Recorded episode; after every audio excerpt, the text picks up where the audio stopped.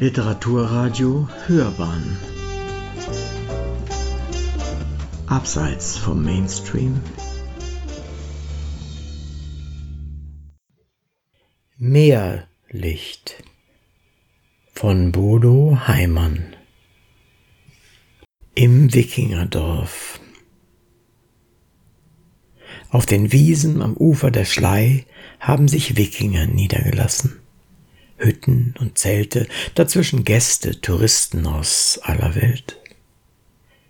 Ein weißes Mädchen mit roten Haaren und lustigen Sommersprossen, Gefion, barfuß in handgewebtem Kleidchen, erklärt uns das Dorf.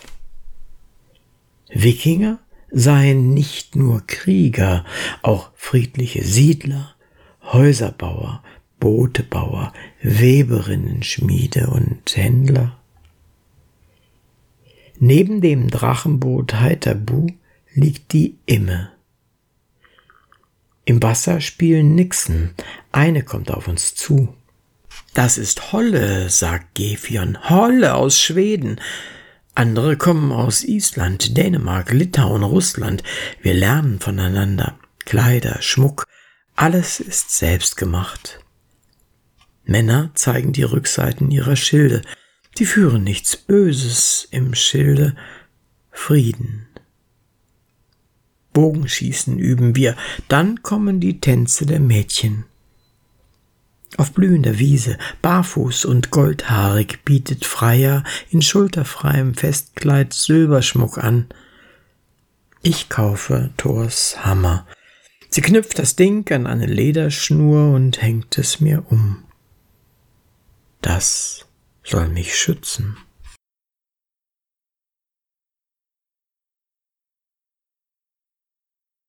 Unterwegs Erfahrung. Unterwegs auf der Suche nach einem erträglichen Sender. Überall Privatsender, Schwachsinn, Geplärre, Gedröhne, Gequatsche unsäglicher Moderatoren zwischen Hits und Oldies, hilfreich der Herrschaft des Kapitals über Hirnlose.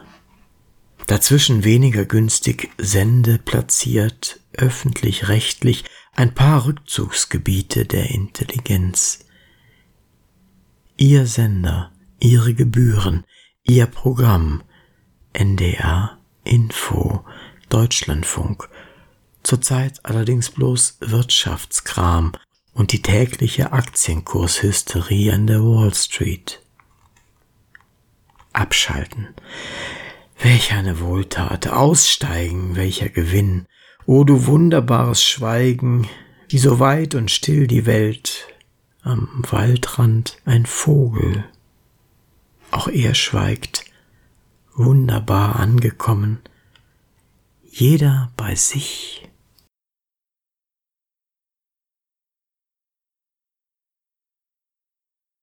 Beinahe ungeteilt. Zwischen Flensburg und Krusau wurden wir mal zurückgeschickt. Mein Pass war abgelaufen.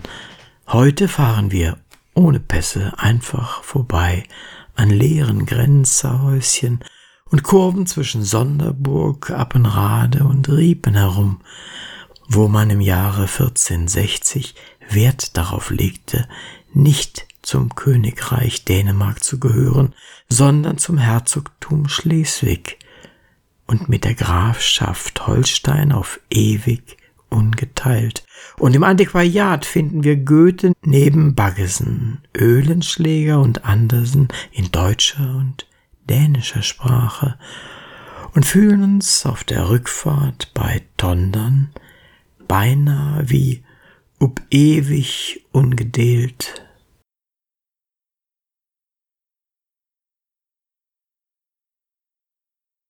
was Flensburg hat.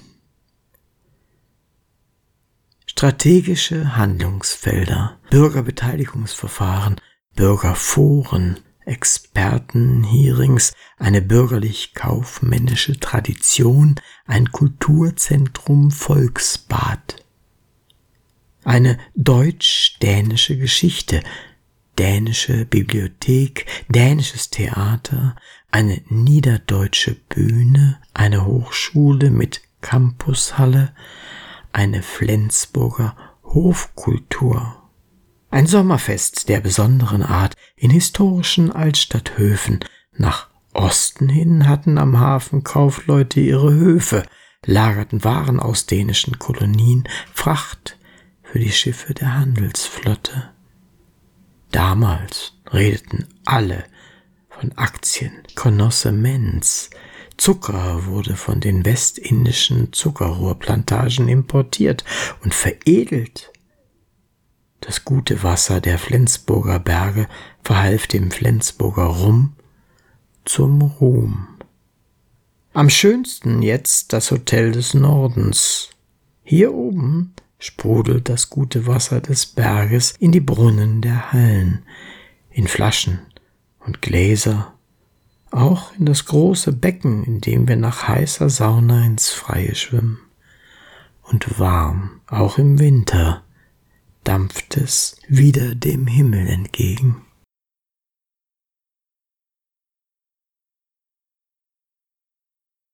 Stadtgöttin Tine, erschaffen von Adolf Brütt. Sie hält das Ruder fest in der Rechten und schreitet stolz über den Markt. Durch die Zeiten blickt hinüber, wo Werftarbeiter Schiffe zimmerten, mit steigendem Wasser Fischkutter landen. Wo Viehhändler einst zwischen Holland und Flensburg sich trafen, jetzt die Gemüsefrauen.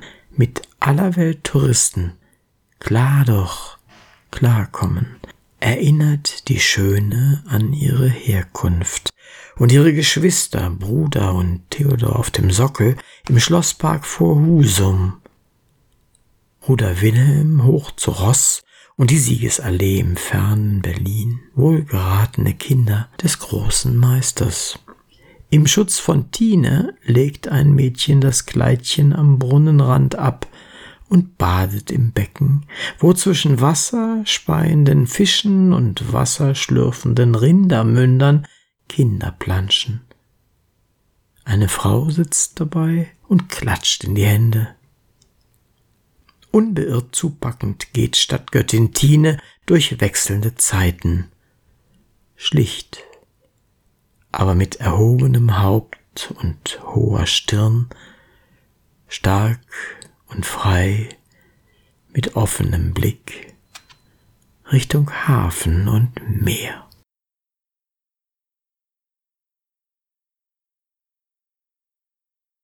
Hiddensee 28. August 2004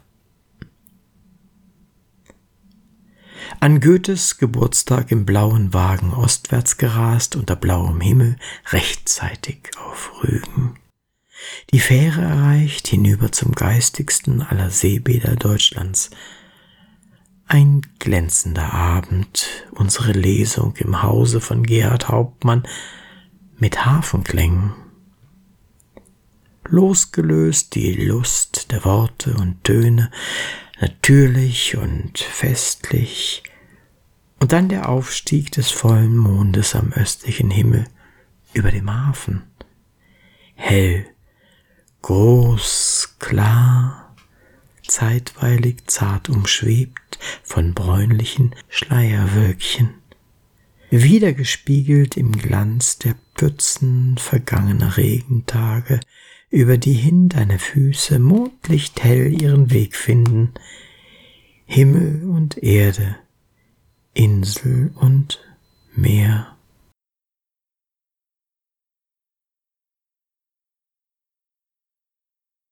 Vom Baum der Erkenntnis. Den schönen Apfel noch einmal ernten, diesmal ganz ohne Reue.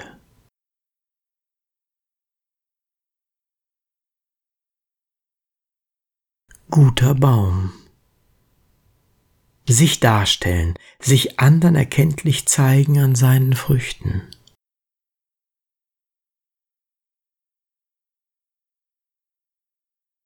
Regenzeit. Der Regen am Ende des Sommers erinnert mich Plötzlich dieser Geruch in der Luft, der mich erinnert an ein heißes Land, dort hatten wir jeden Tag Sommer. Die Sonne versenkte den Campus, wo magere Ziegen vertrocknete Reste Grashelmchen suchten, und dann kam er erstaunlich pünktlich, der erste Tag der großen Wolkenmassen, vom Sturm herangewälzt, Wassermassen entluden sich, klatschten herab auf trocken dürren Boden, verdampften auf heißer Erde, Plötzlich dieser Geruch in der Luft. Es roch nach Regen wunderbar stark, und wir zogen uns aus und tanzten im Garten. Rings blitzten Blitze, knallten uns zwischen die Füße, und die Luft war voll Donnerkrachen. Und wenig später ging man über den Campus und staunte, wie schnell überall die grüne Wiese wuchs, wo eben noch monatelang trockener, heißer Sand rötlich-gelb versonnte. Und man begreift, die Erde, der Regen. Und es ist nicht der Regen, der riecht, sondern die Erde. Der Regen hat die Erde befruchtet. Die Erde duftet nach Regen. Die Erde fühlt sich wohl, wenn sie so riecht.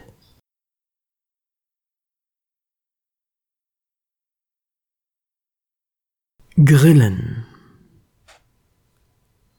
Das geflügelte Konzert der Grillen ärgert den Ameisenstaat.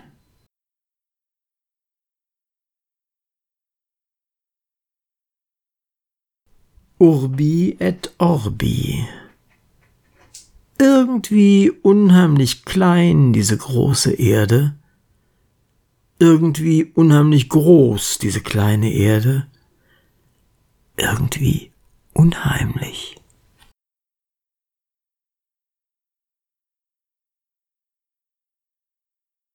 Nacht.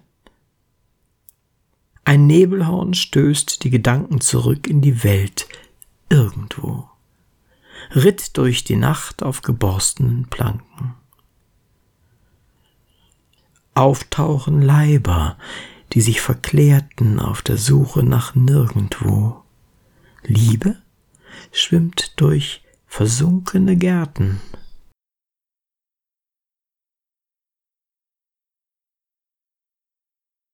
Mütternacht der Wode reitet auf seinem Schimmel über Wiesen und Wälder am Sternenhimmel. Die Sonne verschwunden, die Welt macht Pause, viele Lichter brennen in jedem Hause. Die Nacht der Mütter gibt nichts verloren, am Fuße des Weltbaums wird neu geboren. Ein himmlisches Kind mit göttlichem Schein, das wird auch diesmal die Rettung sein. Die Leuchtenden kommen, die Perchten mit Gaben, die sie dem Kinde sich ausgedacht haben. Das freut auch den Woden, den Schimmelreiter. Die Sonne kommt wieder. Die Welt geht weiter.